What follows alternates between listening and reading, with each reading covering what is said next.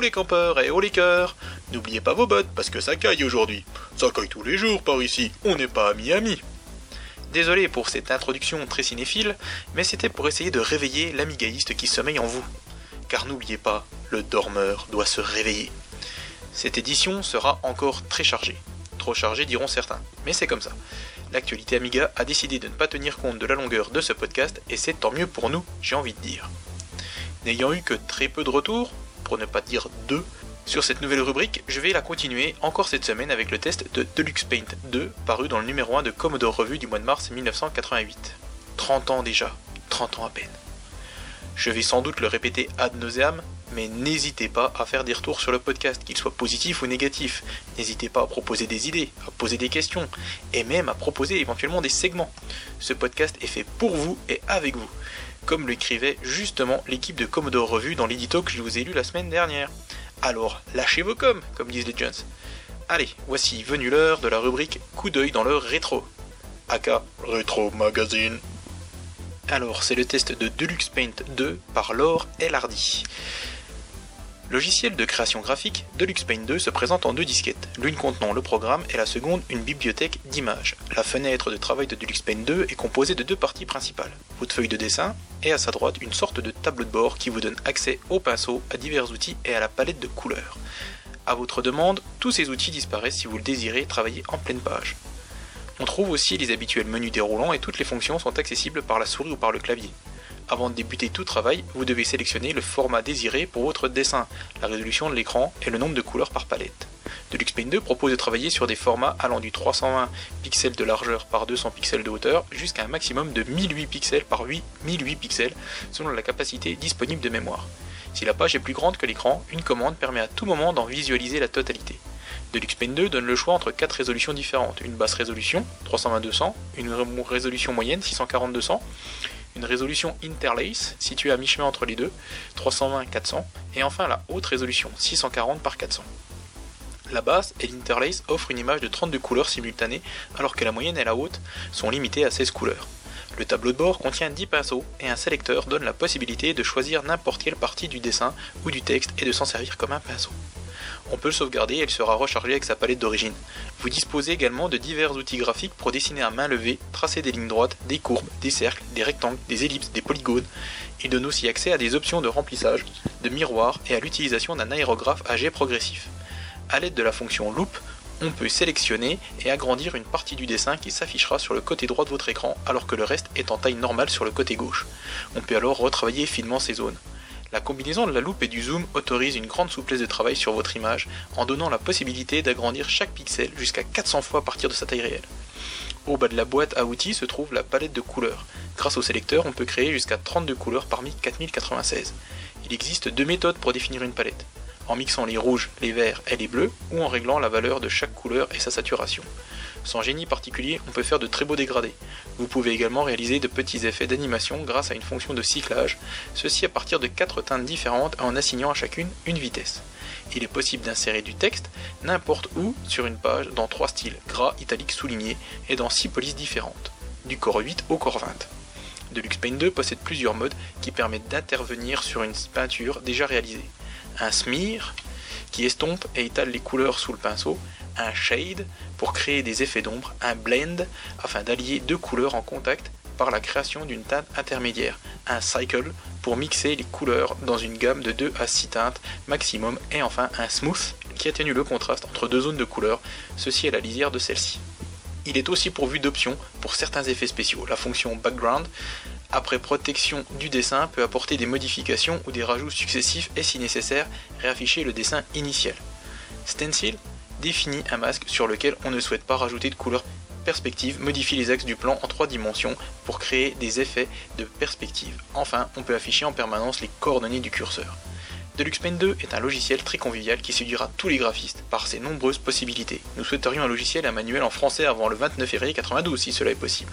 Et pour info, c'était édité par Electronic Arts et distribué par Ubisoft pour le prix de 780 francs. Donc c'est assez rigolo de voir que euh, là, ce test de, Deluxe Paint, puisque Deluxe Paint est quand même devenu euh, l'outil de, des graphistes à la fin des années 80, début des années 90. Et oui, voilà, on retrouve déjà, tout ce qui va faire le, succès de Deluxe et notamment tous ces outils et toutes ces possibilités offertes aux graphistes. Allez, c'est fini pour la rubrique rétro, rétro dans le coup d'œil. Non, c'est coup d'œil dans le rétro. Et on va passer au logiciel.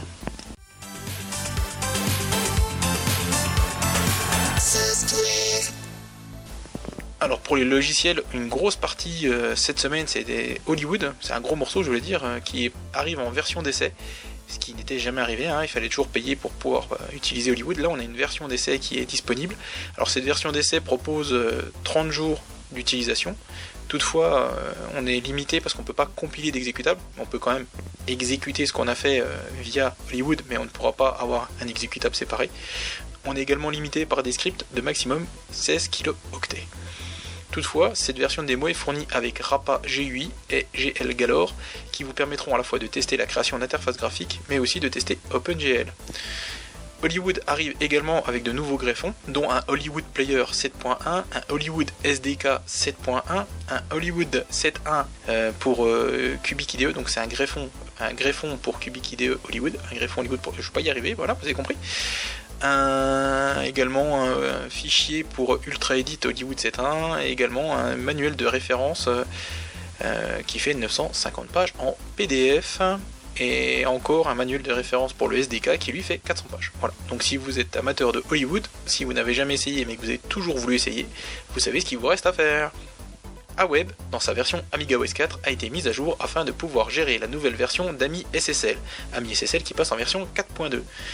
Aweb qui est un navigateur internet hein, pour ceux qu'on a dormi dans une grotte, ne gère malheureusement pas le CSS, mais il reste toutefois un navigateur performant et léger pour aller sur des, des sites dits simples, entre guillemets, pour ne pas dire des sites à l'ancienne, et il reste une alternative à iBrowse notamment. Ami SSL quant à lui, enfin quant à elle, puisque c'est une bibliothèque qui permet, elle permet de gérer, de gérer, de gérer, de gérer bah, tout ce qui est la sécurité et de se connecter au site justement dit sécurisé. Cette version euh, est disponible pour AmigaOS classique et AmigaOS 4.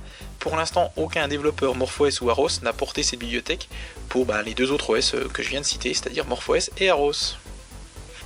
PFS3, le système de fichiers performant et relativement sécurisé et stable pour tout Amiga, vient d'avoir une mise à jour de sa version dite All-in-One, AIO. Oui, parce que c'est PFS3 AIO, PFS3 All-in-One. Cette mise à jour, on la doit à Tony Whelan, euh, le monsieur qui est également derrière WinUE. Au programme de cette version 3.0, on a notamment des corrections de bugs, euh, particulièrement un souci avec les partitions qui faisaient plus de 5 Go, si vous y placiez une multitude de petits fichiers. Euh, cette version a été compilée et optimisée pour GCC6, ce qui réduit encore la taille du pilote. Il gère également les nouveaux drapeaux qui ont été introduits par Amiga OS 3.1.4 et bien d'autres choses encore. Merci Tony. LightView est un logiciel qui vient de débouler sur Aminet et il vous permettra d'afficher des objets Lightwave, donc des objets en 3D, et de les bouger en temps réel. Le développement de ce logiciel avait commencé en 1998 et ses auteurs, alors attention, là ça va être compliqué parce que c'est pas des français, c'est pas non plus des anglais et vous me connaissez au niveau des, noms, j'ai un peu de mal. Alors les auteurs Pavel Jakowski et Rafael Knaoni mettent enfin à disposition cette version finale il vous permettra d'afficher des objets, donc Lightwave, via des points, des lignes, un ombrage flat, un ombrage gourou, un environnement mapping ou encore avec des surfaces colorées. Et c'est tout pour euh, les logiciels cette semaine, on va donc passer au jeu.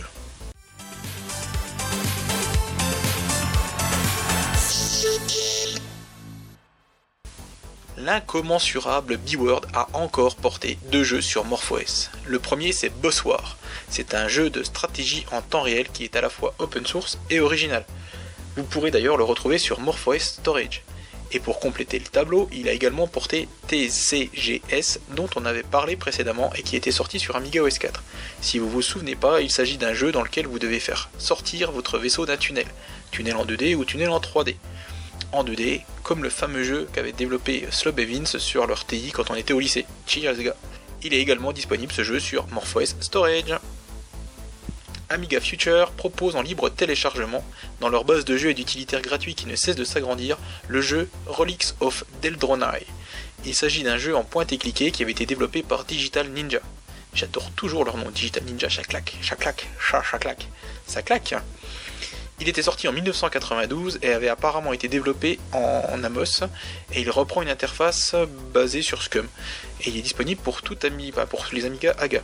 Euh, ça peut être intéressant de le tester, surtout qu'une suite qui s'appelait Relics of Deldronai 1.5 Return to Zentis était sortie 3 ans plus tard et que qui sait, peut-être qu'Amiga Future mettra aussi ce jeu dans sa base de données. Donc si vous voulez être à jour, euh, quand ça sortira, il bah, faut faire le premier. La 18e mise à jour de BOH est disponible.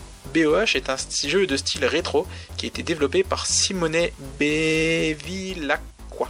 Comme on peut le lire sur Amiga NG, cette mise à jour, intitulée BOH Advance, ajoute 23 nouvelles missions, ce qui porte le total des missions à 100. Simone en a également, a également profité de cette mise à jour pour améliorer les éclairages, l'intelligence artificielle des ennemis, la gestion des dalles, les affichages de texte, les télétransporteurs, etc. etc. A noter toutefois que la mise à jour n'est disponible, comme les précédentes d'ailleurs, que pour les utilisateurs enregistrés.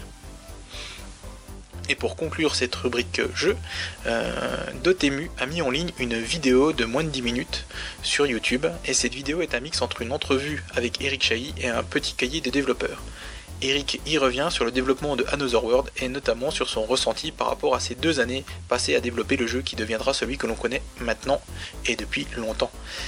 Merci Dotemu et merci Eric pour cette belle vidéo.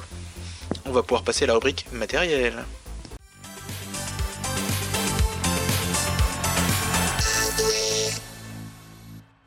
Obligement, et donc notre ami Daf a mis en ligne une entrevue avec Francis Cabrel. Ah non, c'est pas lui, c'est Francis Gradel, le concepteur canadien de matériel pour Amiga. Il revient dans cette entrevue sur le développement passé, comme son USB Retro Joystick Adapter qui permet de brancher une manette Atari ou Amiga ou n'importe quelle manette DB9 sur un ordinateur récent. Et ça fonctionne sur MorphOS ou S4 euh, via euh, sur un Pegasus ou un Amiga One, un Amiga One. Ça testé et approuvé par moi d'ailleurs. Mais il a également d'autres projets comme un qui est dénommé Batman. Oui, c'est pour ça que j'en parle. je plaisante parce qu'il s'appelle Batman, mais c'est voilà. Bref, qui est un adaptateur RGB vers composante, utile surtout pour nos amis américains il prévoit aussi un adaptateur de lecteur de disquette externe pour brancher un Gotek en externe, un inverseur de lecteur de disquette pour Amiga 500, 1000, 2000, 3000, mais il a aussi envie de faire un module Wi-Fi sur port parallèle. Également un super Denise HDMI pour sortir directement Denise ben en HDMI. Hein. Bref, merci Francis, et avec lui on ne peut pas dire que c'était mieux avant, ben non, parce que c'est mieux maintenant.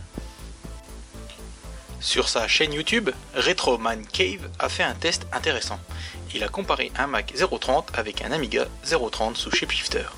Et devinez qui est le plus rapide? Eh oui, le Mac le plus rapide, c'est bien un Amiga. Eh oui, forcément, on s'en doutait, mais bon, c'est mieux de le dire.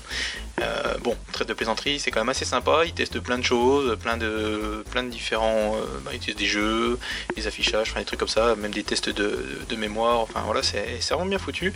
Et oui, effectivement, le Mac le plus rapide, c'est bien un Amiga. C'est rigolo. Et on reste encore une fois dans le Mac et l'Amiga, mais cette fois-ci via la petite actu de la semaine dédiée à la vampire. Cette semaine, c'est Dark Forces, le FPS Star Wars, qui est à l'honneur et qui tourne sur un Amiga 500 vampirisé via Fusion et macOS 8.1. Merci à Manuel Jesus, je pense que ça se prononce comme ça, pour cette vidéo qui prouve, s'il le fallait encore, que la vampire en a sous le capot.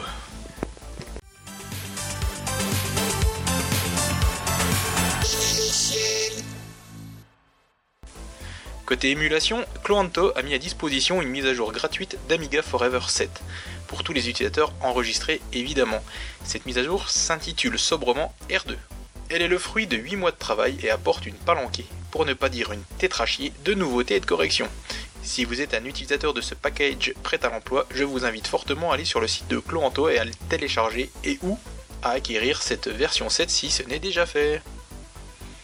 WinUAE, quant à lui, débarque enfin en version finale 3.6.1, après avoir connu différentes versions bêta que nous avions listées dans nos précédents podcasts. Évidemment, cette version reprend l'ensemble des correctifs et améliorations apportés via les précédentes bêtas. Une fois encore, je vous invite à aller sur le site officiel winuae.net pour en savoir plus. Notez que la version française de WinUAE est quant à elle mise à jour et est disponible sur EMU France, comme d'habitude j'ai envie de dire. Et c'est à peu près tout pour la rubrique émulation.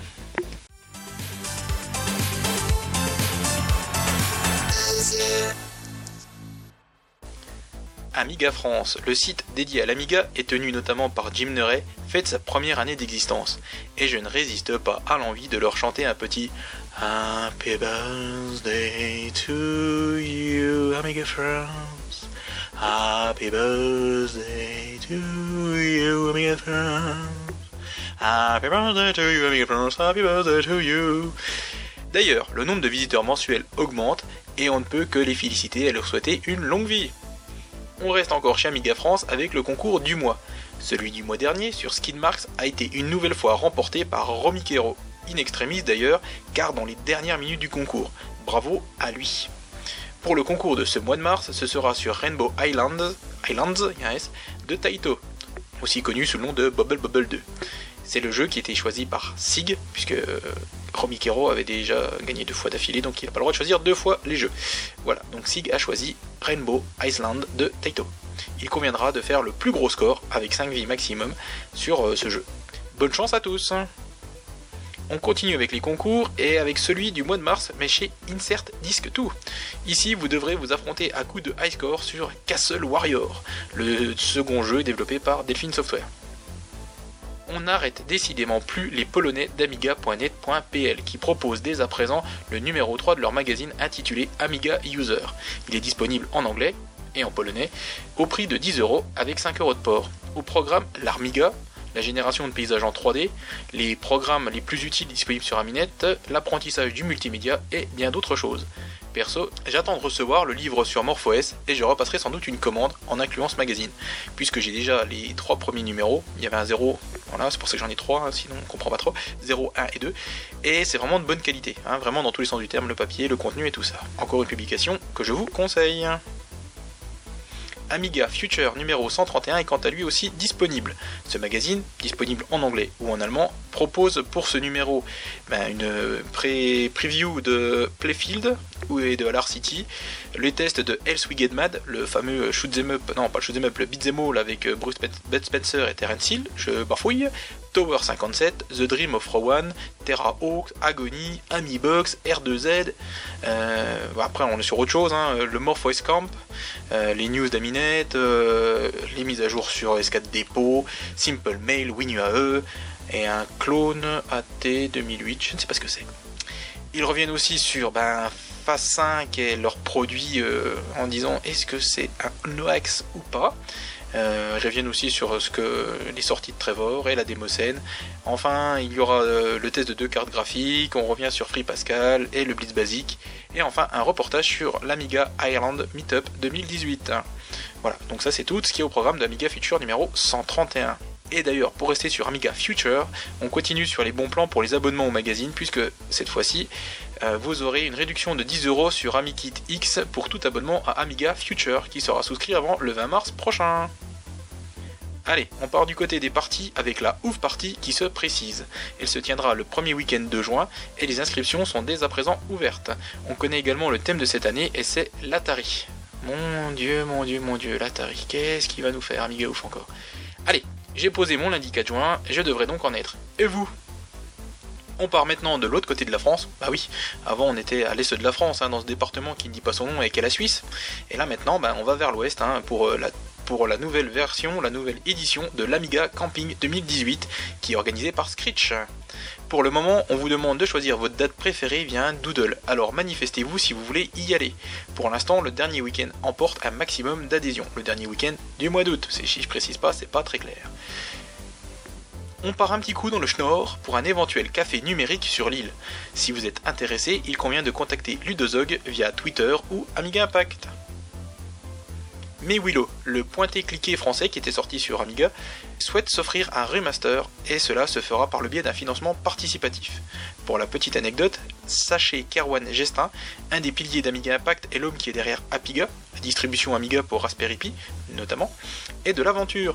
Pour le moment, sur les 50 000 euros demandés, seulement 3% ont été récoltés, mais il reste encore 37 jours. Allez, on y croit un court documentaire a été mis en ligne sur YouTube. Il est consacré à Samia Alabi, une artiste de 81 ans qui continue d'utiliser son Amiga 1000 qu'elle avait acheté il y a maintenant plus de 30 ans. Geekzone, et la rubrique torréfaction notamment, en dit la chose suivante. Samia Alabi, est une peintre de renommée mondiale née en 1936 qui s'est offert un Commodore Amiga 1000 en 1985 alors qu'elle fêtait ses 50 ans. Elle a ensuite appris le basique LEC toute seule pour réaliser des peintures kinétiques. Le résultat ne plaira pas à tous mais le processus est passionnant.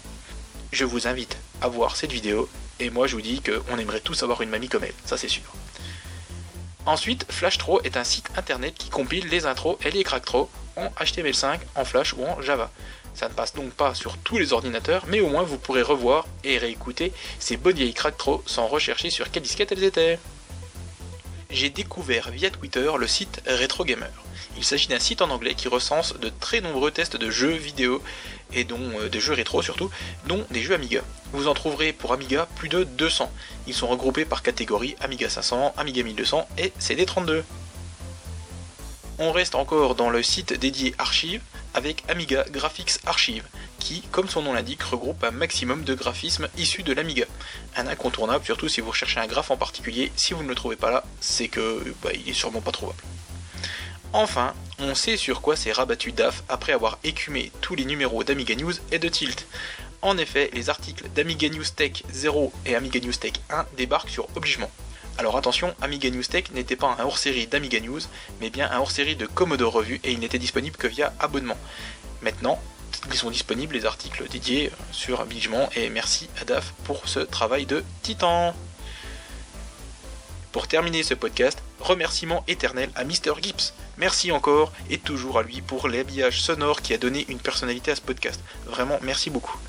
Comme je l'ai déjà dit au début du podcast, pensez à faire des retours sur ce podcast justement, via les commentaires de la news d'Amiga Impact, via Twitter, Amiga Impact ou Batman avec 2TE, euh, ou même par mail. Bref, participez.